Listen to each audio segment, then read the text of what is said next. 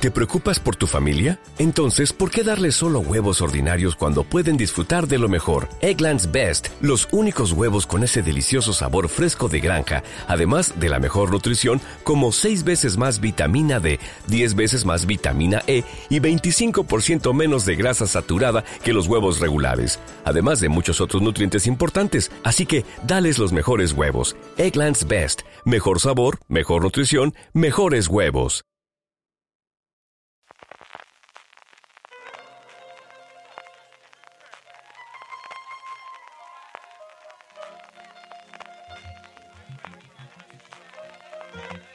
Estás escuchando Fuera de Series con CJ Navas.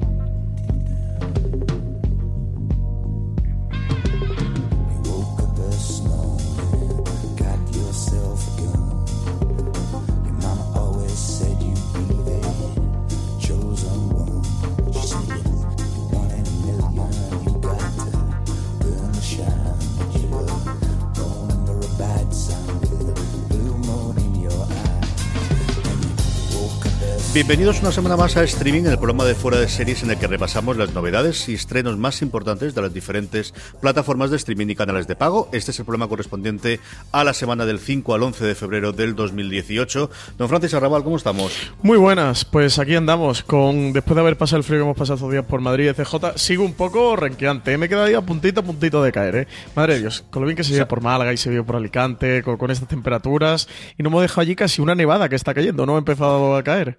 Además, de verdad, eh, nos hemos vuelto justo antes de que empezase a nevar. Y por otro lado, ya te digo yo que esta mañana, cuando he salido a pasear a la perra, y, y también debe haber sido el cabreo de que la churrería estaba cerrada y se ha quitado.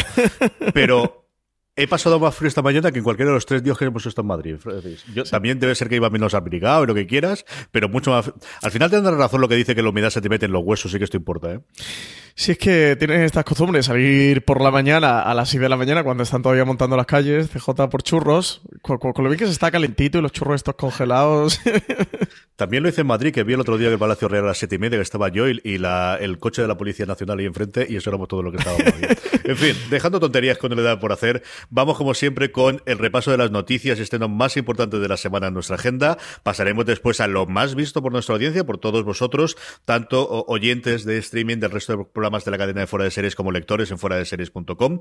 Eh, concluiremos, como siempre, con nuestras recomendaciones, pero antes de eso, sabéis que siempre tenemos un ratito para contestar a vuestras preguntas, que cada vez nos llegan más.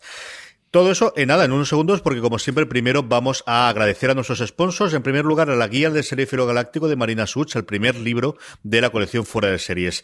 Sobre eh, de libros, eh, un libro en el cual eh, Marina, como os comentaba, repasa las 50 de series de ciencia ficción imprescindibles de todos los tiempos. Un libro que podéis comprar en vuestra librería habitual o en Amazon. Y como siempre os recordamos, si vais a comprar en Amazon España, cualquier compra que vayáis a hacerlo, si os acordáis, entrad desde amazon.fueradeseries.com. De esa forma, a vosotros os costará lo mismo, pero nosotros nos estaréis ayudando. Francis, empezamos con la noticia y, una de estas que traerá cola, que todavía tendremos, no, no os hemos dicho la última palabra y que promete que durante los próximos meses, especialmente si cristaliza, vamos a hablar mucho, mucho en nuestro país. Pues sí, eh, sobre la posible, el rumor que se ha destapado sobre la posible alianza entre Netflix y Telefónica, por la cual todo el contenido que hay de Netflix España entraría en la plataforma de Movistar Plus. Como decimos, por ahora es un rumor, un rumor que salió en el español, que luego el Confidencial replicó, que todos estamos un poco expectantes, que hemos intentado confirmar, pero de momento no tenemos ninguna confirmación oficial, ni por parte de Movistar, ni por parte de Telefónica, CJ, pero parece que cobra un poco de fuerza eh, eh, esto, ¿no? Eh, difícil de comentar porque de momento, como digo, no, no, no tenemos nada sobre la mesa ni, ni nada de ninguna manera oficial. Parece ser que se integrarían los contenidos de Netflix dentro de Movistar, que el, por lo que comentaban, sobre todo en el artículo del Confidencial, que avanzaba más que el del español, la integración sería más que un simple botón de Netflix dentro de la aplicación de Movistar, sino que Movistar, por lo visto, pues reharía su aplicación, saldrían con una nueva aplicación y tendrían una integración, que esta es la parte que, a ti a mí más nos despistaba, ¿no? Que hemos comentado que Netflix de momento nunca ha integrado su contenido dentro de ninguna plataforma, ni en Estados Unidos lo ha llegado a hacer dentro de Amazon y bueno, pues de momento no, no mucho más, como curiosidad comentarla, ¿no? Porque es algo que nos tiene a todos los seriefilos expectantes. Sí, porque al final nos hemos tirado, pues esos tres días en Madrid, que constantemente salía en todas las conversaciones. Ese yo que es un eso claro. El, hace dos años yo creo que hubiese habido una gran ola de esto no va a ocurrir antes de, que llegase adelante la, posibilidad de la, de, bueno, de lo que sea, ¿no? No sabemos si es integración, si es determinados, eh, determinado contenido, no sabemos absolutamente nada. Así que, al menos sí que parece que en este 2018 hay un caldo de cultivo propicio o, o favorable o que de momento no lo rechazamos. Yo, como comentabas tú, y en todas las conversaciones siempre acabo diciendo diciendo lo mismo, pero yo lo que mm, creo que es totalmente imposible a día de hoy, salvo que cambien mucho las cosas, es que Netflix subcontrate su eh, experiencia de usuario a un tercero. Yo no creo que Netflix vaya a dejar que la experiencia del usuario suyo dependa de un, en este caso de Movistar Plus. Ellos ponen una aplicación, yo creo que no tienen ningún problema. Lo que siempre eh, comento es que al final la estrategia de Netflix desde el principio, cuando el streaming tenían dos posibilidades, que era lanzar su propio Apple TV, su propio cacharro para entendernos, que iba a ser un Roku. De hecho, vamos, eh, unas semanas antes de, lanzarlo en Estados Unidos se desechó y optaron por la segunda eh, alternativa, que es la que vemos a día de hoy, que es allí donde hay una pantalla negra conectada a Internet, tú puedes ver Netflix. Esa es su idea desde siempre. En unas aplicaciones que ellos hacen. Y esa es la parte fundamental.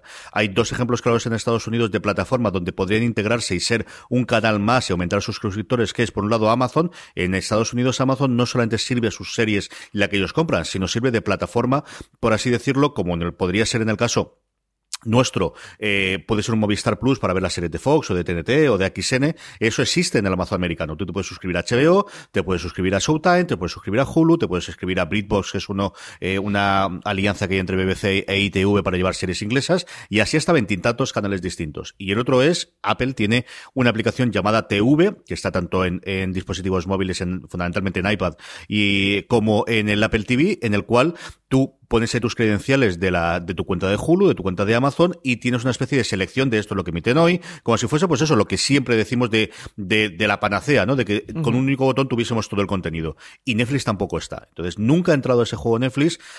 Yo creo que mucho tiene que cambiar las cosas para que entre. Creo que si entra, entra en absolutamente todo. Entrará en Movistar Plus, pero también entrará en Amazon, pero también entrará en, en Apple y entrará en todos los demás. Creo que es un cambio en ese caso que sería demasiado grande. Dicho eso, la posibilidad de un botoncito, que es cierto que no es lo que decían estos dos artículos, pero lo que vemos, eh, e igual a imágenes semejantes de lo que ocurre en, Vodafone, yo creo sí que en el 2018 puede ser una cosa bastante factible. Sí, yo ya sabes que soy bastante escéptico hasta que no lo vea, no me lo voy a creer por la estrategia, ¿verdad? Que, que todo está cambiando, que, este mundo está más vivo que ninguno y que las cosas, pues lo que hoy es A, mañana puede ser B, ¿no? Y que están cambiando muy rápido. No pero sobre todo soy escéptico porque a nivel de marca no sé hasta qué punto interesa Movistar, hasta qué punto interesa Netflix, que las dos se mezclen, pero bueno, cosas más raras se ven todos los días, ¿no? No lo sé, yo, yo sigo bastante escéptico. Hasta que, hasta que no digan nada, sí que parece que, que, que, va, que va a ser realidad, pero no lo sé. Tengo muchas incógnitas, tanto si va a ser un simple botón, como eso, si van a integrar eh, todo el contenido de Netflix dentro de Movistar, porque si no lo integran cómo se va a consumir eso, ya que cada vez la gente lo que usa más que el, decodificador de Movistar es, es pues la aplicación dentro de la Smart TV, de la videoconsola hasta que estaban, que, que la retiraron, que ya no puede ser, pero dentro del móvil o dentro de una tablet, eh, no vas a tener un enlace en el que pinches y, y, te vaya a otra aplicación, porque tendrías que tener eh, descargada esa aplicación de Netflix, ¿no? Eh, no lo sé, porque por una parte se habla de que el sistema fuera como actualmente es en Vodafone, pero, pero es que la estrategia de Movistar en cuanto a experiencia de su contenido no es como el de como es el de Vodafone, sino que es dentro uh -huh. de una plataforma propia. Lo que sí se hablaba es que se va que se rediseñaría toda la aplicación y, dentro de este rediseño ya estaría contemplado lo del acuerdo de Netflix como Movistar. En cualquier caso veremos. A mí lo que me extraña mucho y lo sigo diciendo es ver en un en un lado la peste y que al lado esté Stranger Things, ¿no? Que tengas vergüenza y al lado tengas The Good Place o Love o cualquier otra serie y mezclen su contenido propio, lo que compran de Showtime y del resto del mundo con las series de Netflix y esté todo ahí un poco remezclado. Seguiremos informando, como decía el clásico, son tiempos tremendamente interesantes y además en Telefónica no hemos comentado, porque fue un par de días después de los rumores, el cambio que se ha producido con la marcha de Gil Pérez en Telefónica España, que evidentemente va a afectar a esto también. Sí, sí, sí, sí, por supuesto. Eh, bueno, lo que tú comentabas es que el, que era el director de Telefónica España, ¿no? Si, si no lo digo mal. Eso es. CJ, eh, se ha ido a otra empresa, una de las empresas, bueno, con la que trabaja habitualmente Telefónica, se ha ido allí de, creo que de director, ¿no? No sé si de consejero o algo así, creo que de director. Y ha habido un cambio en la cúpula, donde también se está moviendo el otro de los, de los pesos pesados que había dentro de la compañía que era de los que quedaba de, la vieja guardia mm, de... De Alierta, el secretario de, Telefónica, sí. De César Alierta, eh, también ha salido de la compañía y parece que, empieza a haber movimientos. También en Sudamérica ha habido movimientos que no afectan directamente a, a, Movistar en sí, sino que son cambios dentro de la compañía de Telefónica, pero que imagino que sí, ¿no? Que, más directa o indirectamente sí, sí que afectará y empezará a haber cambios de, decisiones. No lo sé, está la cosa interesante, CJ, como siempre. Sí, es que no nos aburrimos en este programa. Además, de verdad, no, evidentemente, afectar va a afectar absolutamente todo, no las cosas que ya están inminentemente para estrenar de Movistar Plus, pero para lo que esté en preproducción de cara a 2018-2019, sin hijo de duda. Al final, los cambios de la cúpula hacen que todos los, los cuadros intermedios se vayan modificando y eso va a Vamos, después de las noticias, ya con nuestro repaso a plataforma por plataforma, eh, canal por canal. Empezamos con Amazon Prime Video. Pues Amazon Prime Video, lo primero, una noticia de estreno y es que la serie Tom Clancy's Jack Ryan, que tantas ganas de ver, que, que, estamos esperando, ya tiene por fin fecha de estreno, será el 31 de agosto. Para que no conozca de qué va esto, pues sigue el, el personaje, el famosísimo personaje de Jack Ryan. Eh, la serie será un thriller de acción sobre la CIA, dicen que va a ser una reinvención del, del, personaje, que va a estar interpretado por John Krasinski. La serie estará centrada en el, en el protagonista, en el que será un prometedor analista de la CIA, al que se le acaba de asignar su primera misión, por lo cual veremos el, el arranque del protagonista. La serie tendrá ocho episodios y tendrá una hora de duración. Eh, un Jack Ryan que hemos visto, bueno, pues interpretado por distintos actores en cine en los últimos 20 años prácticamente, ¿no? Yo creo que la, la, la, del Turbe Rojo y esta del, del, avión que tú te acordarás de Harrison Ford quizás son las dos más conocidas. Aquí, como bien decía Francis, va a ser la primera aventura que tiene.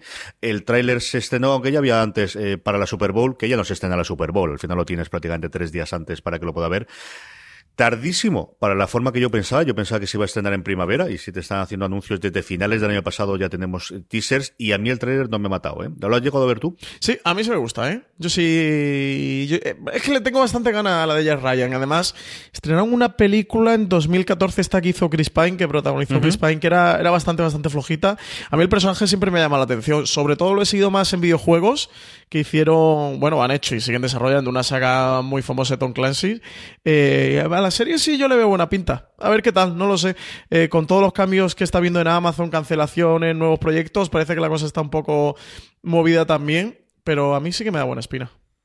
Mucho más prontito, eso sí, nos llega aquí a Amazon Prime España uno de los grandes éxitos de Freeform, de la segunda plataforma que tiene Disney en Estados Unidos después de ABC, lo que antiguamente era ABC Family, que ha sido The Bold Type. Eh, ya hablamos de ella hace unas semanas, pero hacer el recordatorio porque se estrena esta semana, el 9 de febrero, esta comedia, drama eh, ambientada en el mundo de, de Jonah Coles. estaba inspirado, basada en hechos reales, en la vida de esta Jonah Coles, que fue la antigua redactora jefe de la revista de moda Cosmopolitan, que es la actual jefa de contenido de Hearst Magazine. La serie mostrará la vida de tres veinteañeras que empiezan a trabajar para una revista que han titulado Scarlet. Y como tú decías, CJ, fue un auténtico fenómeno en Estados Unidos, una de las series más vistas últimamente y que incorpora Amazon Prime Video España a su catálogo. Yo tengo curiosidad por verlo. Este es un mundo que a mí me siempre ha gustado y nos ha hablado también, y especialmente después de leer el artículo que escribió Valentina Morillo para, para fuera de series.com. Es una serie que tengo ganas de acercarme al menos al primer episodio. Vamos ya con Filmin. Llevamos un año hablando de cómo Filmin cada vez se acerca más a las series y ya no es que se acerque, sino que incluso va a montar un evento en Madrid para presentarlas. Pues sí, esta noticia tenemos bastante ganas de darla porque no, nos ha sorprendido. Aquí un movimiento que parece delatar que Filmin cada vez, apuesta más fuerte por la serie de televisión, no solo por el cine de autor, y es que el próximo lunes 12 de febrero, a las 12 de la mañana, en Madrid, como tú bien decías, va a tener lugar una presentación en la que van a presentar todas las series que tienen programadas para los primeros meses dentro del canal. En total han anunciado que van a ser nueve producciones internacionales que serán inéditas en nuestro país, entre las que va a destacar La Casa de las Miniaturas, esta miniserie de la BBC, que ya sabíamos que ellos traerían. Eh, la presentación va a estar a cargo de Jean-Marie Paul, que es el director editorial y socio fundador de la plataforma, así que estaremos expectantes, estaremos cubriendo la presentación y la comentaremos aquí en streaming, bueno, pues todas estas nueve producciones internacionales que van a desembarcar en nuestro país. Aquí estaremos y como, bueno, curiosidad de eso, ¿no? Que se desplazan a Madrid porque al final Filmin tiene el grueso de su, de su gente trabajando en Barcelona, es de los poquitos canales que hay allí junto con Rakuten y luego sí que hay algunas divisiones de algunas de las grandes multinacionales y bueno, pues se desplazan a Madrid para anunciar el cuatrimestre, que también es otra cosa interesante, ¿no? De que ya te están diciendo al principio esto es lo que tenemos ahora y como mínimo nos quedan una presentación más de cara a otoño. Eh, ¿HB España, Francis? Pues HB España tenemos un notición y es que se va a quedar con la nueva serie de JJ Abrams. Le ha ganado la batalla a Apple porque estaban ahí disputándose esta serie. La serie, la nueva serie de JJ Abrams se llama Demimond. Será una serie de fantasía y ciencia ficción intimista con tintes de drama familiar. Ahí es nada. Vamos. Clásico JJ, es decir, lo que Clásico JJ. No, no, volvamos locos, o sea. eh, HBO ya ha encargado directamente una primera temporada con un número de episodios que está aún por determinar, que no lo conocemos. Eh, la serie nos va a contar eh, una historia de la historia de una científica que está en coma después de que el coche en el que viajaba con su esposo y su hija sufrió un accidente. Su hija comienza desde entonces a integrar en los experimentos en los que ella trabajaba y como resultado se va a transportar a otro mundo en el que se enfrentará a una monstruosa fuerza y su padre le seguirá en esta aventura. Así que nada, proyecto de JJ Abrams, como siempre imagino en OCJ, muchas ganas de ver esta nueva Demi Mont. Sí, hombre, esto hay que verlo. Eh, hablaban las noticias que se conoce muy poquito, solamente lo, lo que Francis ha contado en cuanto a la sinopsis y qué puede hacer, y a partir de ahora empezarán, bueno, las noticias de casting y de desarrollo de guion y quién va a ser el showrunner, porque, vamos, eh, no creo JJ eh, escribirá y posiblemente dirija el piloto, pero sabes que después se lo va a dejar a alguien segurísimo y no tiene ahora a Lindelof, que se va a meter con lo de Watchmen, que parece que la cosa va también para, para adelante en HBO. él comentaba que quizá una de las cosas, o comentaba los rumores, que quizá una de las cosas que se había decantado la balanza a HBO en vez de Apple, que yo creo que ponía mucha pasta encima de la mesa, era el tema de lo bien que había tratado HBO a Westworld, que al final es el productor ejecutivo, muy en segundo o tercer plano, pero que viendo cómo estaba la, había tratado la serie, las facilidades que había dado, acuérdate con ese parón que tuvieron de un mes y pico para arreglar los guiones, pues al final estas cosas, hombre, pues evidentemente el dinero siempre vale, pero hay otras cosas que a esos niveles también agradeces o que también metes dentro de la balanza cuando dices, bueno, aquí es donde quiero llevar mi proyecto, lo quiero llevar al otro lado, y que a lo mejor esa atención que había tenido con la última serie que estaba produciendo JJ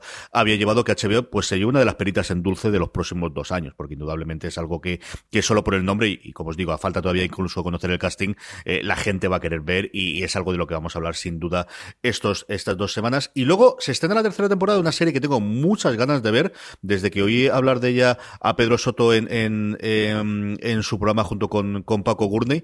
Eh, Channel Zero, tercera temporada, el 8 de febrero, Francis. Sí, es esta serie de antología de terror que está creada por Nick Antosca, serie original de Sci-Fi que está ya incluso renovada por una cuarta temporada y bueno, una de las antologías de terror más famosas quizás junto a American Horror Story, ¿no?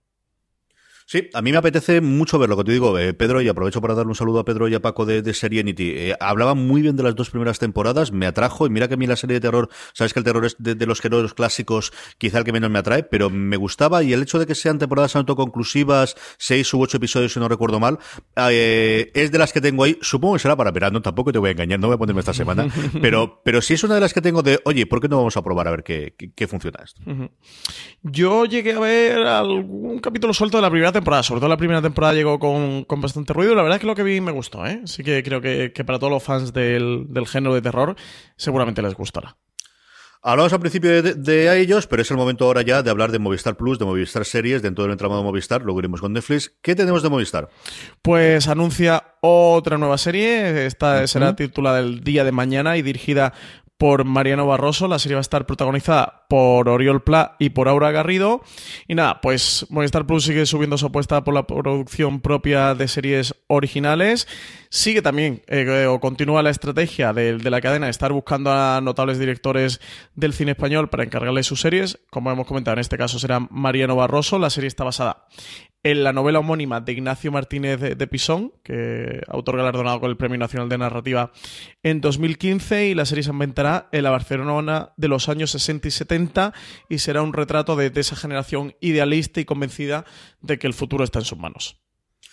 Una nueva serie en Barcelona, ¿no? Llevamos ya dos o tres, si no recuerdo más, ambientada en Barcelona, eh, sin saber, por ejemplo, de Berto Romero dónde se ambientará, si será más Madrid o Barcelona, pero, pero llevamos ya dos o tres invitadas en Barcelona de lo que ha presentado Movistar, ¿no? Pues Velvet Colección, que, se ambientaba, cierto. Se ambientaba en Barcelona. Luego está la serie de la directora...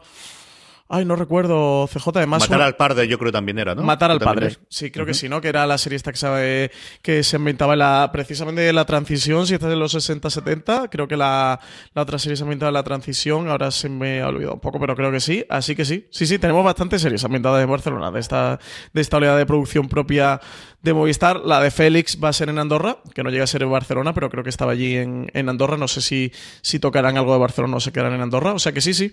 Parece que la compañía está mirando mucho por allí. Mm, y esto tenemos que enterarnos por qué han cambiado el nombre, porque acuérdate que cuando lo anunciaron, la serie no se llamaba El Día de Mañana, se llamaba El Confidente. No sé exactamente qué habrá pasado aquí para el cambio, eh, porque se basaba en la novela, y no lo sé, no sé qué habrá ocurrido aquí. ¿eh? Muy bien, y luego teníamos, que hablamos la semana pasada, eh, que Movistar Plus había comprado tres comedias distintas para estrenar en distintos momentos, y ha estrenado, es cierto que solo el primer episodio de AP Bio, eh, esta cosita curiosa, que he podido ver Uh, yo creo que es para que os acerquéis a verla. El protagonista es un tío que yo no he visto demasiado muy conocido por eh, siempre Always Sunny en Filadelfia. Llevan 10 temporadas, yo creo que es una serie que al final no me acerqué. Mm, al final es un, bueno, una historia, una comedia, eh, tres partes fundamentales. Él es un tío de Harvard que por circunstancias que te cuentan al principio lo tiran de la carrera, tiene un archienemigo que ha conseguido todo lo que no ha conseguido y se ve desplazado a dar clases sobre biología cuando él es un profesor de filosofía en un instituto en Toledo, Ohio. Y allí está, eh, bueno, pues totalmente perdido. Eh, Pasota le da absolutamente todo. La premisa inicial, que además el creador dice, esta fue la idea que tenía yo, se cuenta, no sabía si iba a ser un chiste o iba a ser una serie, al final fue una serie de 30 segundos de voy a pasar, yo no voy a hacer absolutamente nada y le dice a los estudiantes, si vosotros no decís nada, yo tampoco voy a decirlo, aquí no vamos a, vamos a perder el tiempo. Sabes que eso a partir de ahí va a evolucionar y la serie, como te digo, tiene fundamentalmente tres entronques. Por un lado, la relación de él con el director, que es Patton Oswald, que es un tío al que yo adoro, pero que en el primer episodio es muy, muy arquetípico de director, que no se entera de absolutamente nada, que no me ha acabado de gustar.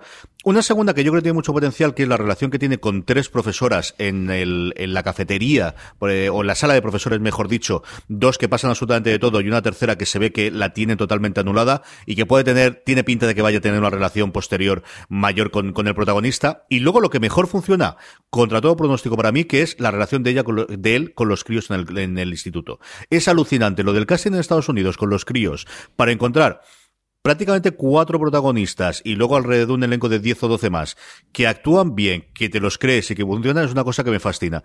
Tiene algún chiste que está bien, no es un tono que a mí me mate especialmente, eh, es a favor de ella, que es una serie cortita al estrenarse ahora en mid-season, solamente son 13 episodios. Y yo creo que veré alguno más, al menos por ver del salto al piloto al, al, siguiente episodio en el que entra algún personaje más de los chiquillos, en el que él tiene más relaciones. Yo creo que la veré, no sé si a ti te gustaría, Francis. A mí no me ha gustado absolutamente nada. Debe decir que Vivi no me ha gustado absolutamente nada. El humor es muy disparatado, eh, en puntos surrealistas idos de, de madre. La trama general en torno a lo que gira es sobre este profesor universitario que lo han tirado, él era catedrático de filosofía en la Universidad de Harvard, lo han tirado de, de allí y tiene como un archienemigo, ¿no? Así como una especie de muy villano para... para que es la este parte más mm, totalmente ida de, de la serie, sí. ¿no? Por así decirlo. Sí.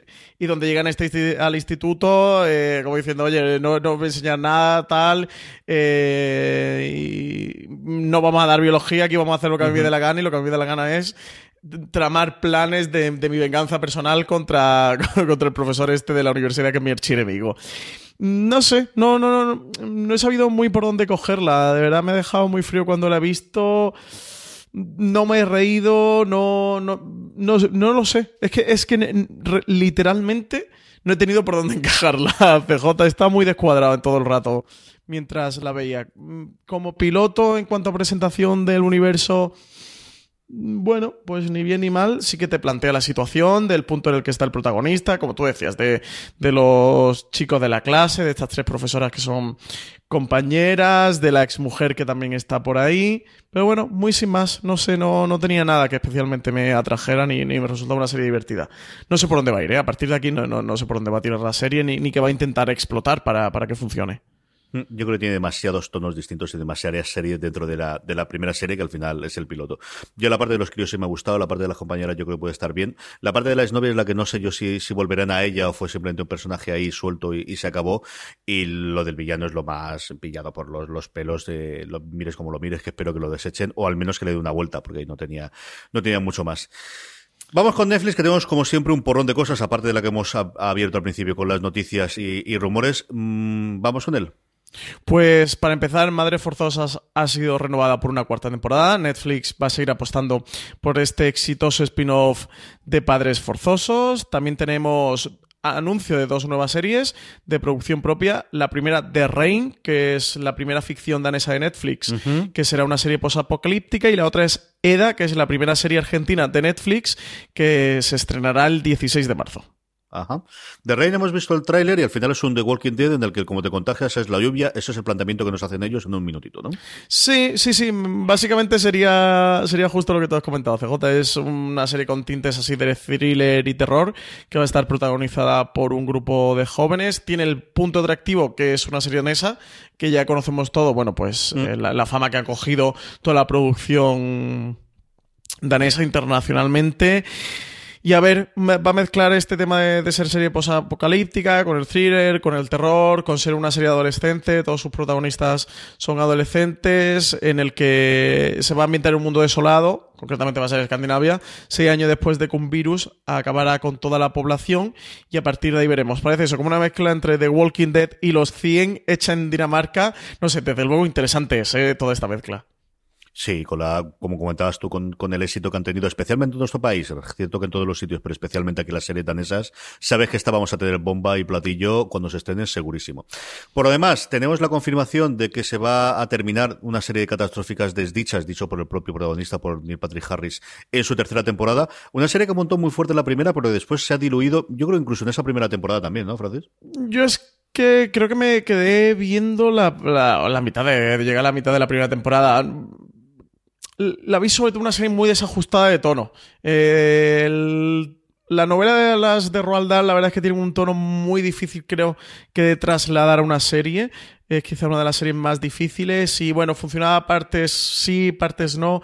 El Patrick Harry estaba muy bien porque él es muy bueno, pero creo que no terminó de pillar el punto. Su segunda temporada, recordemos que se estrena ahora en marzo y eso pues con el anuncio de, que ya acabará en la tercera el año que viene y sí, no, no, no ha terminado de funcionar. Tuvo un primer pico en el que, en el que sí se movió muy bien, pero luego parece que se pinchó bastante.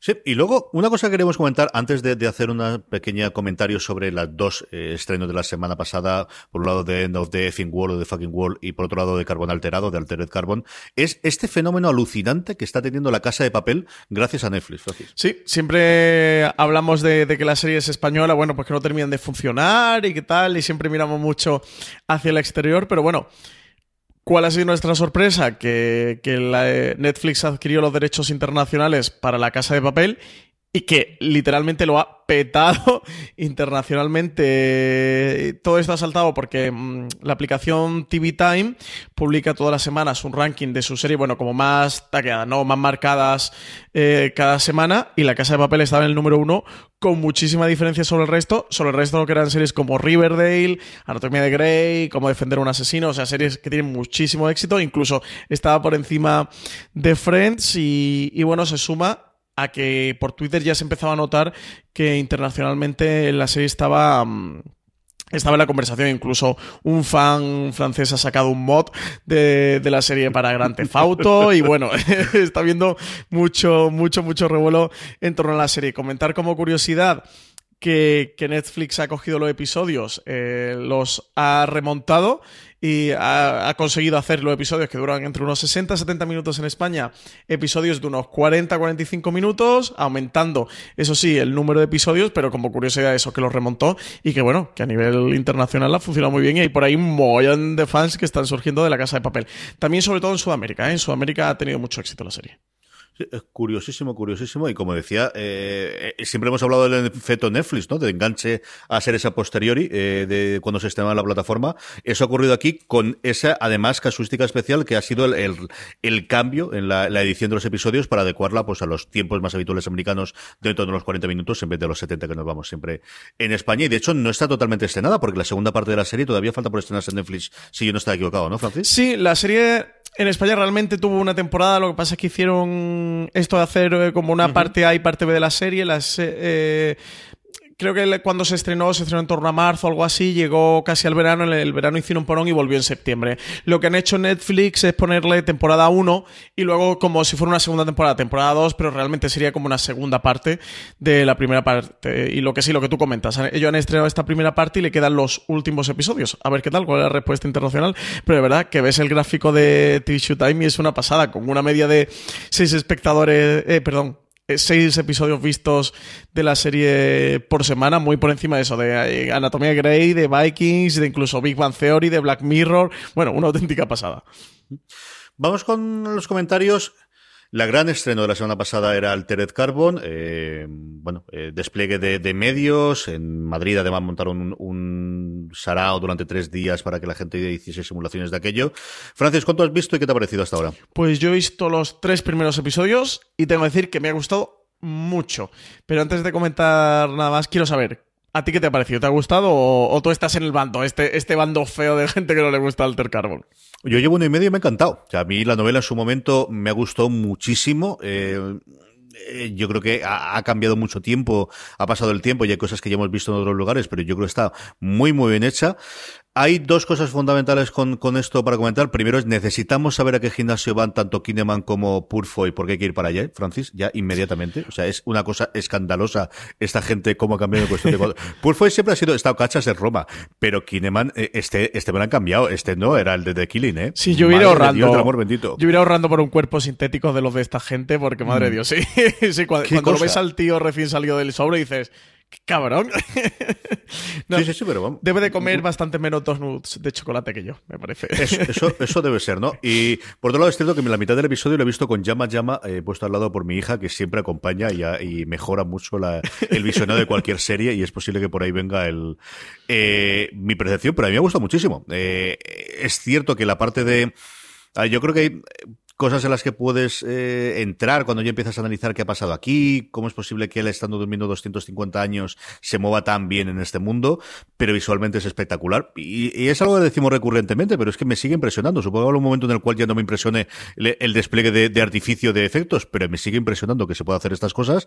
Ellos y en general todo el reparto está espectacular. Ya me encantan todo demás.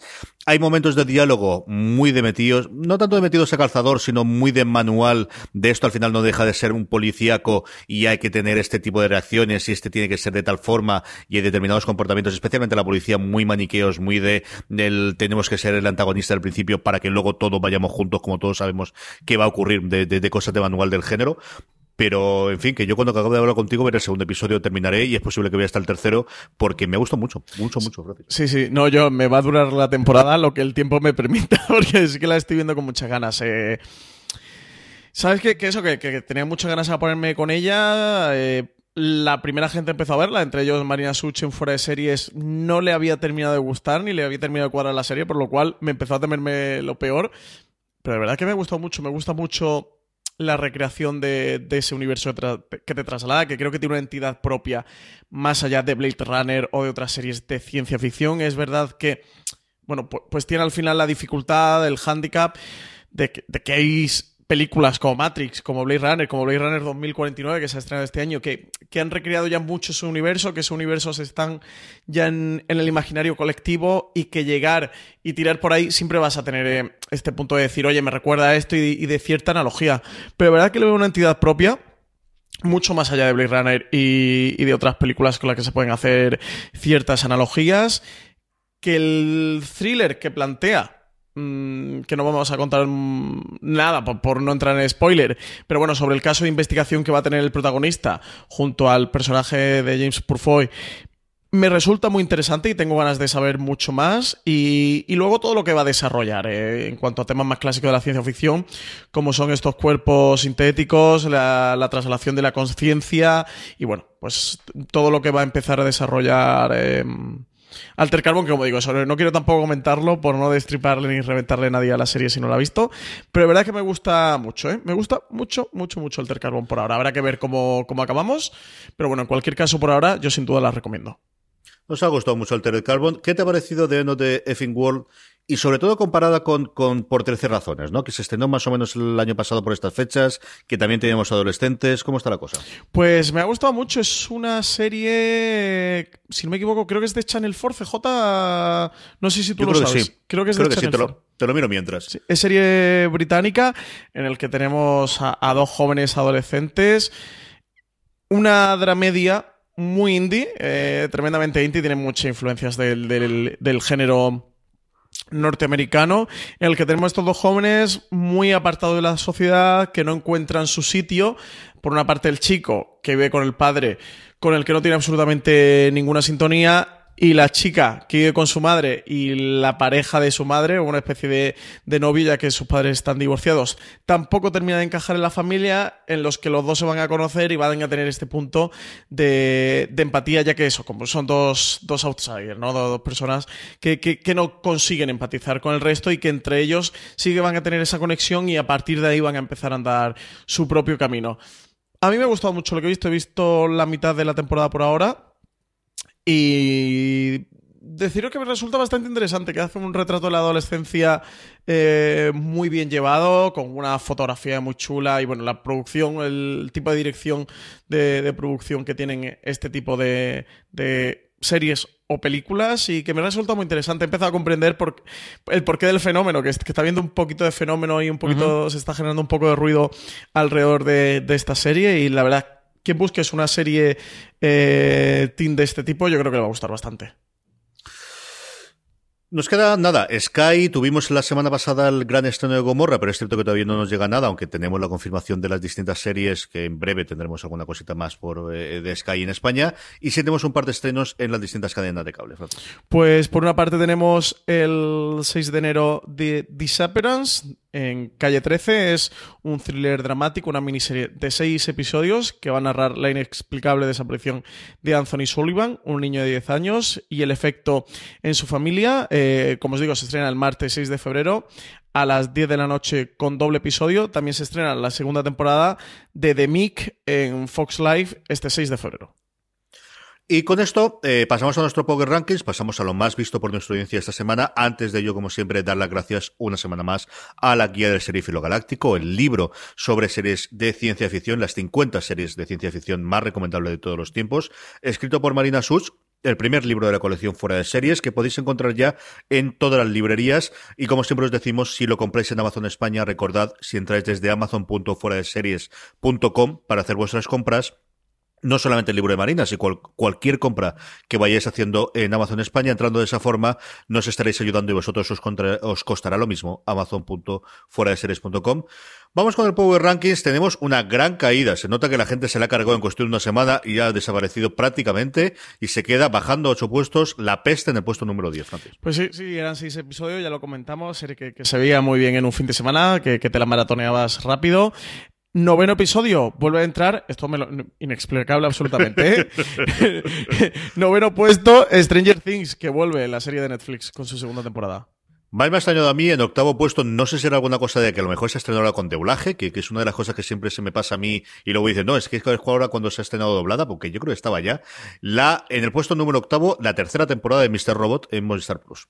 Muchos comeback ¿eh? en nuestro Power Ranking de, de, esta semana. Séptima posición para Manhattan una Bomber que vuelve a nuestro Power Ranking. Y en el sexto, subiendo un puesto y poquito a poco centrándose a la parte principal o la parte noble de la tabla, The Orville, que como sabéis se emite en Fox todas las semanas. Oye, CJ, ¿tú sigues viendo The Orville en Fox? Porque yo me quedé por el quinto episodio, quiero ver si la retomo, pero no sé si tú la sigues viendo, ¿qué tal está? La tengo acumulada. No, no, la verdad es que he visto hasta, yo creo un poquito más que tú, pero ahí los tengo todos acumulados y supongo que ahora cuando termine la temporada los, los acabaré de ver todos. Es, otra de las de ahí para verano. no, no, tiene mucho más. Yo creo que esta la veré antes, posiblemente Semana Santa me los vea todos, pero no, la, la tengo yo creo que hasta el séptimo, más o menos aproximadamente, las estoy acumulando poco a poco. Pues quinta posición para la serie de HBO España, Britannia, que sube tres puestos. Sí, que tienen sus fieles, eh, aunque, bueno, vimos además un montón de publicidad de ella el otro día en, en Madrid cuando estuvimos por allí. Y bueno, en el cuarto, otro verdadero fenómeno en Netflix, como hablábamos antes, Peaky Blinders, que es una serie que ya empieza a, ir allende de, de, Inglaterra y se empieza a hablar de ella también bastante, bastante en los medios americanos últimamente, Francis. Sí. Tercera posición para Black Mirror, también de Netflix. Y en el puesto número dos, la entrada, oye, que más me satisface de toda la semana, ¿para qué vamos a decirlo? Porque al final cuando te flipa una serie y ves que la gente también le está gustando mucho, como ocurre a mí con Counterpart, que se ha puesto en el puesto número dos, Francis. Directa al segundo puesto, ¿eh? Ha entrado fuerte Counterpart. Porque la que está primera, interrocable ¿eh? es Star Trek Discovery, también que podemos ver en España a través de Netflix. De verdad, que no hay quien la baje de nuestro Power Rankings. ¿eh? Creo que literalmente todas las semanas que está en emisión le hemos tenido en el puesto número uno. A ver qué ocurre la semana que viene, a ver qué ocurre con el final de The Good Place, que se ha salido del Power Rankings y que yo creo que ha terminado espectacularmente la temporada. A ver qué ocurre con ese puesto de Counterpart y veremos si la Beste eh, sigue adelante. Y bueno, yo creo que en una semana, un par de semanitas que entre la serie de Berto Romero, a ver qué ocurre con ella. Antes de las recomendaciones, como siempre, vamos con unos minutitos para responder a todas las preguntas de los oyentes, todas aquellas preguntas que nos hacéis, bien en iVox, bien porque nos escribís a info de fuera de series.com, bien porque cumplimentáis la encuesta con la que hacemos el Power Rankings, que podéis encontrar siempre en fuera series.com. Francis, ¿qué nos preguntan? Pues José Luis en la calle nos dice que si ¿Creemos que el futuro del servicio de Disney competirá con Netflix a nivel global o se quedará para el mercado americano y no lo veremos por España? Yo creo que a día de hoy van a una cosa global. Hace un par de años o tres especialmente por el, éxito que tenían en, en el canales de cable en Estados Unidos con SPN y el resto iban a una cosa local y de hecho van a montar un canal con todo su deporte en Estados Unidos con SPN que será exclusivamente para Estados Unidos y no sé si Canadá. Yo creo que el de entretenimiento sí que va a ser global. Creo que si tiene que tener alguna cosa nacional por el tema de derechos se quedarán con Hulu, que es la otra parte que hay que ver. Yo creo que ahí si ellos identifican que el enemigo es Netflix, tienes que combatir con Netflix y eso es combatir a nivel global. Sí, no, yo estoy absolutamente convencido que va, y además hasta creo que van a salir directamente a nivel internacional. No sé si la salida a nivel internacional incluirá a España, que no me extrañaría con la posición que ha cogido España respecto a los servicios de streaming, pero que sale en Estados Unidos y además en Inglaterra y al menos Francia y Alemania o algo así, casi prácticamente seguro. Sobre todo por el tipo de series que ya han empezado a, desarrollar. Es que están produciendo una. bueno, no sé realmente si está en preproducción o ya está en producción una serie de Star Wars y tienen otra sobre Monstruos S.A.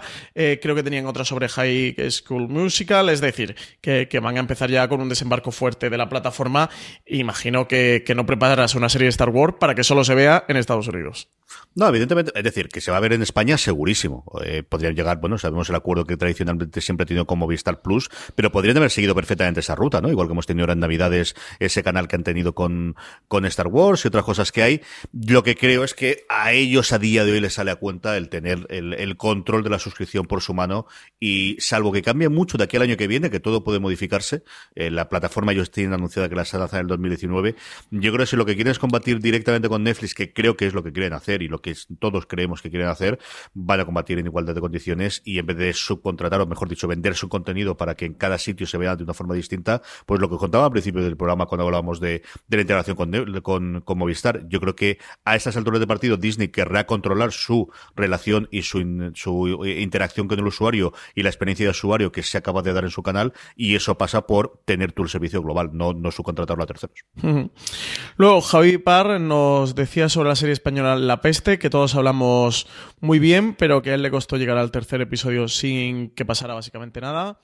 Y que luego los tres últimos, bueno, decía que lo habían dejado ahí, ahí, que al final la terminó, que sí, que reconocía que estaba muy bien hecha, pero que, que él cree que había que pedirle mucho más a una producción de tanta altura.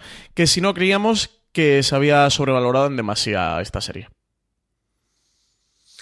Que esto de la sobrevalorada, supervalorada, es una cosa muy complicada. Yo sé mi opinión, pero tampoco puedo decirte mucho más. Yo creo que la serie tiene una serie de aciertos y otra, y, una serie de fallos, o una serie de cosas que me gustaría que fuesen mejor o, que fuesen peores. Eh, yo creo que hemos comentado en distintos programas en distintas ocasiones. Yo creo que a ti en general te ha gustado bastante más que a mí, Francis.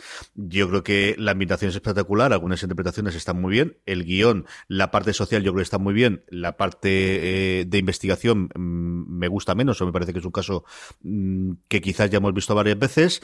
Y luego hay eh, algún caso, la duración, por ejemplo, creo que es perfecta de, en tanto episodios como de, tipo de episodios. Y luego a mí hay un par de interpretaciones que es la de la actriz protagonista y la de Paco León, que a mí no me gustan. Ninguno como están. Y mira que me duele especialmente el caso de Paco León, que sabes que le adoro por encima de todas las cosas, pero son dos momentos que no me gustan. Entonces, no sé si está sobrevalorada o no. Sé, sé lo que me ha parecido y es una muy buena serie en general y nuevamente pues sí que es un paso mm, para una cosita más de construir eh, un tipo de ficción distinto, un tipo de ficción diferente, un tipo de ficción española para el 2018. Sí, creo que es bastante interesante la pregunta de Javi. Sí, sí, sí que he notado que en general a la crítica española y no solo la que escribe de serie, también gente que habla de cine que ha escrito algo sobre la serie, le ha gustado más de lo que yo me pensaba que iba a gustar. Eh, no porque crea que la serie le han echado más avanza de la que se merece, que ya sabéis, creo que soy de las personas a las que más le ha gustado La Peste, sino porque cree que va a tener una recepción más fría por el tipo de serie que es, que es una serie bastante difícil, que es una serie compleja, que es una serie dura, que es extremadamente cruda, o sea, no es la serie más agradable eh, de ver. Y sí que cree que su recepción iba a ser peor. Me ha sorprendido, me ha sorprendido que ha gustado mucho, mucho a nivel de crítica, a nivel de público. Eh, creo que no tanto. Yo, CJ, sabes que le reconozco o entiendo las cosas que, tú comentas y en parte estoy de acuerdo. Dicho eso, me gusta muchísimo la dirección, la producción me parece una pasada, el retrato de la Sevilla de la época me parece fascinante y a mí el caso me gusta. Que entiendo lo que tú dices y estoy de acuerdo contigo en parte, de que, bueno, pues que no es lo más original del mundo, que tiene un puntito Dan Brown que, que, que es verdad que está ahí, Dicho lo cual, a mí no me molesta. A mí el caso así, con ese punto en el nombre de la rosa, sí que me gusta sobre todo la época en el contexto que está. El personaje de Celso Guevara que hace Manolo Solo me parece fascinante, que a ti también te gusta, sí, te gusta mucho. Para mí lo mejor de la serie. Sí. Y...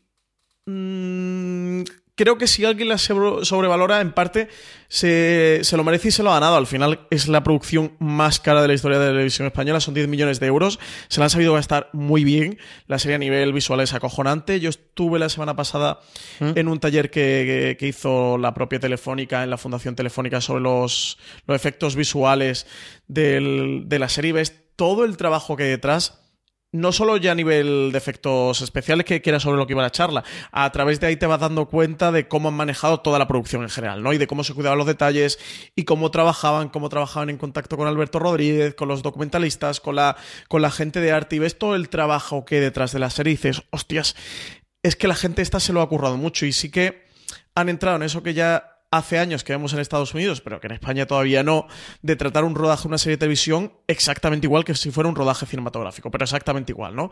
Con el mismo trabajo, con el mismo esmero, con el mismo presupuesto y con el mismo cuidado de los detalles. Y yo todo eso lo veo en la peste y lo valoro más allá de que la historia te guste un poquito más o te guste un poquito menos o haya cosas que encajen más o menos. A mí de verdad que me parece una pasada y creo que desde luego marca, siempre hablamos y empezamos a hablar desde que se estrenó La Zona, con esto de si va a ser la serie que revoluciona la, televisión española, la historia de la televisión española. Yo creo que sin entrar ahí, que creo que es un debate además ya que, que se ha vuelto demasiado manido, sí que creo que la peste marca un sendero, un camino por el que tirar y que a los creadores, a los técnicos, a toda la gente que se dedica a hacer cine y series, que le va a marcar esa estela de, poder romper un poquito el molde, ¿no? De decir, ya hay un referente, ya hay alguien que lo ha hecho y que le va a servir a toda esa gente para poder hacer cositas más allá y más avanzadas de, de las que hasta ahora podían hacer.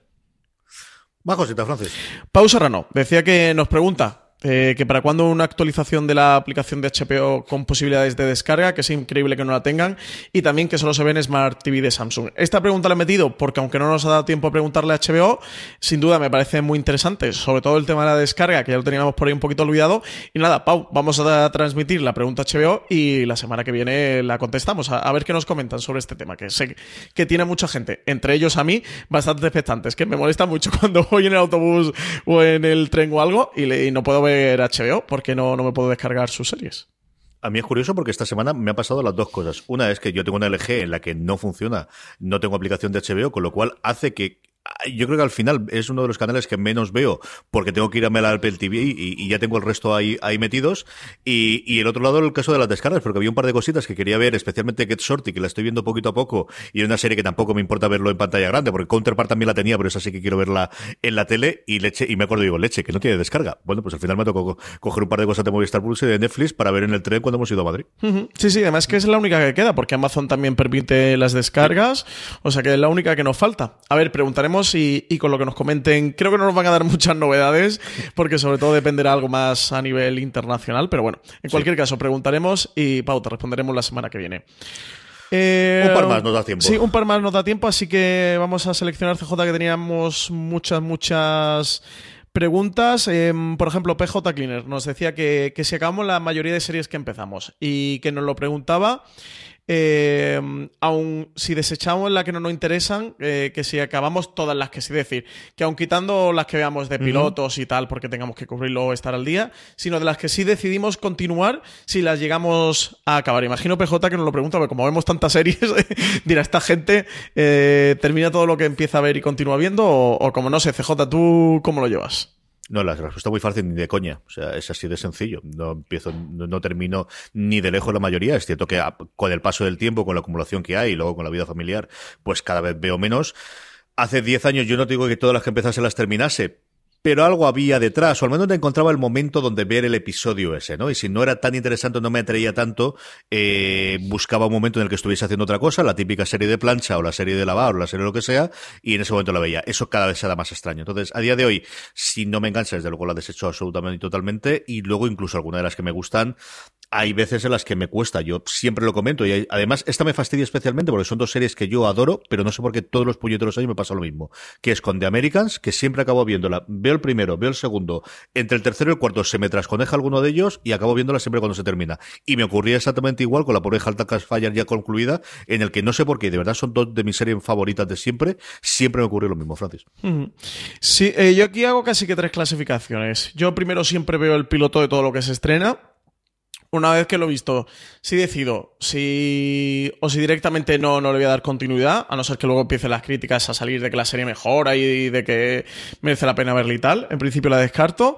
La segunda categoría que sería de, bueno, no me ha terminado de encajar, pero sí que le ves ciertas maneras o mimbres para que, para que la serie llegue a algo más y decido darle, pues dependiendo, de- en función de cómo vaya evolucionando, pero al menos uno, dos, tres episodios más. Caso, por ejemplo, de Britannia, eh, que fue lo que hice con ella. Y la tercera, aquella serie, pues como me ha pasado con Alter Carbon, ¿no? O como con La Peste, que la ves, me gusta muchísimo lo que veo en el primer episodio y, y esa normalmente las, las termino acabando. Sí que me ha pasado con casos que a mí también me duelen, pues, como tú comentabas, ¿no? Por ejemplo, a mí me ha pasado también con The Americans o con Vikings, que son series que me han gustado mucho. Sí que es verdad que ya han ido a una tercera, una cuarta, una quinta temporada y a lo largo de alguna de esas temporadas, por algún motivo, me he quedado encallado y ya me ha costado retomarla porque es que con esta cantidad de colaboración que hay de estrenos de series y de series buenas que salen todas las semanas, pues cuesta mucho. Como una serie se te queda atrás ahí y ya cumples una temporada, me, suele costar mucho volver a retomarla.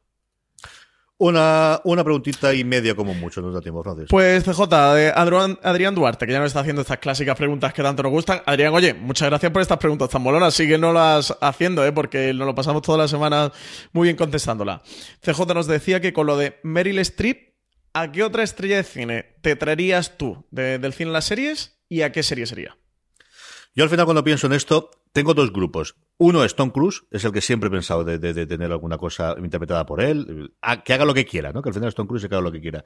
Y luego es que más que estrellas de cine es que gente que empezó en televisión y que se ha ido al cine, y tú hablas, por ejemplo, de Chris Pratt, que es uno de los que estaría muy, muy, muy arriba de mi lista, que volvéis a hacer una serie. Yo creo que es gente a la que me encantaría volver a ver, tener por aquí. Y luego yo también tiraría por eh, directores, más que por actores. Eh, yo me encantaría ver una serie de Denis Villeneuve, creo que no va a ser en breve, o quién lo sabe, pero hay algún director del que me encantaría que hiciese alguna serie, alguna miniserie, alguna cosita cortita, me encantaría. Yo, en cuanto a actores, sin duda me traería a Leonardo DiCaprio y haciendo un poquito de trampa también a Michael Fassbender. Sería, sería dos de las estrellas de, cine que sí que me gustaría ver en televisión. A una serie actual. Pues no lo sé, no lo sé. Eh, por esto de, de defecto ya que en Juego de Tronos cuanto más le metamos, más va a molar. Hostia, pues estaría muy guay estos dos haciendo algún papel en Juego de Tronos. Pero mm, seguramente a Leonardo DiCaprio me gustaría llevarlo a una serie nueva, algún drama, a lo mejor con tintes histórico en el que hiciera un supervillano. Creo que era algo que me iba a molar mucho. Y a Fassbender me gustaría verlo mucho en algo de ciencia ficción. Que en, que en Alien su personaje se me ha quedado ahí un poco raro, ya que las nuevas películas que, ha hecho Ridley Scott no, son demasiado buenas. Y sí que a lo mejor alguna serie de ciencia ficción como protagonista, eh, por ejemplo, como en un Alter Carbon o algo así, me gustaría mucho verlo. Encajaría muy bien, desde luego que sí, con la imagen que tenemos. Y hombre, yo creo que, lo de lo de DiCaprio podría ser que en un momento dado tenía muy buenas relaciones. Yo no sé cómo está derrota después de Vinyl eh, Scorsese con HBO, que yo creo que a través de ahí podría, podría entrar. Estoy por preguntarte, te, pregunto la, recomendación donde no vale ni la pena. Nos ahorramos el minutito. Francis, ¿qué recomendamos esta Nos ahorramos el minutito, sin duda ninguna. No hagáis caso a toda esa gente que no tiene alma de ciencia ficción y poneros con Alter Carbon, que de verdad que a mí me ha gustado muchísimo. Mi recomendación es una cosa extraña que he encontrado en el catálogo de Amazon Prime Video. Yo lo vi hace un año y me encantó. Y es una serie documental que se llama Long Strange Trip. Y es una serie documental sobre la creación, vida, milagros y fallecimientos alrededor de los Grateful Dead. Yo nunca he sido un Deadhead, nunca he sido un gran seguidor de Grateful Dead. He oído canciones suyas, pero nunca me han llamado especialmente la atención. Y me puse a ver el documental y me fascinó. Me encantó. Es uno de estos documentales en el que cuenta la vida de las personas y del cambio de la sociedad y evidentemente ellos estuvieron en un momento. Y luego la parte empresarial, que la tuvieron indudablemente y del que siempre se habla de, bueno, pues adelantar esa relación directa con los, con los eh, fans eh, en un momento en el cual todo se hacía a través de una discográfica y a través de los, de los distribuidores y a través de los, de, la gente que organizaba conciertos. De verdad, eh, si os gusta los Grateful Dead, no tenéis ninguna excusa para no verlos. Si os gusta la época hippie y que ocurrió en los 70 y los 80 americanos tampoco. Y si os gusta en general la buena serie documentales, tenéis que acercaros y verla. Y con esto nos despedimos. FDS Streaming, como sabéis, se emite todos los lunes de 7 a 8 en Radio 4G, donde por cierto me podéis oír todas las semanas, además, hablando con Juanpa Montero de una y media a dos en la jungla. Hacemos una sección de series desde hace un par de semanitas con preguntas de los oyentes. Además de estar en Radio 4G, como sabéis, está disponible cada lunes en nuestro canal de podcast, donde os podéis suscribir a nuestro contenido, en el que hablamos, bueno, de muchos programas y tenemos mucha cosa más aparte de este streaming, en iTunes, en Apple Podcasts, en iVoox o en cualquier reproductor que utilicéis para reproducir podcast, buscando fuera de series.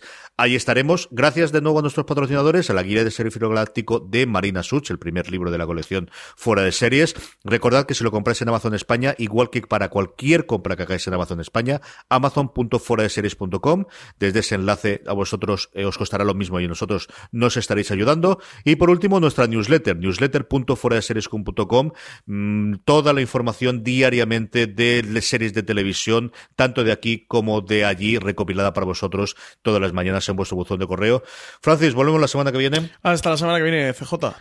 Querida audiencia, hasta la semana que viene. Recordad, tened muchísimo cuidado.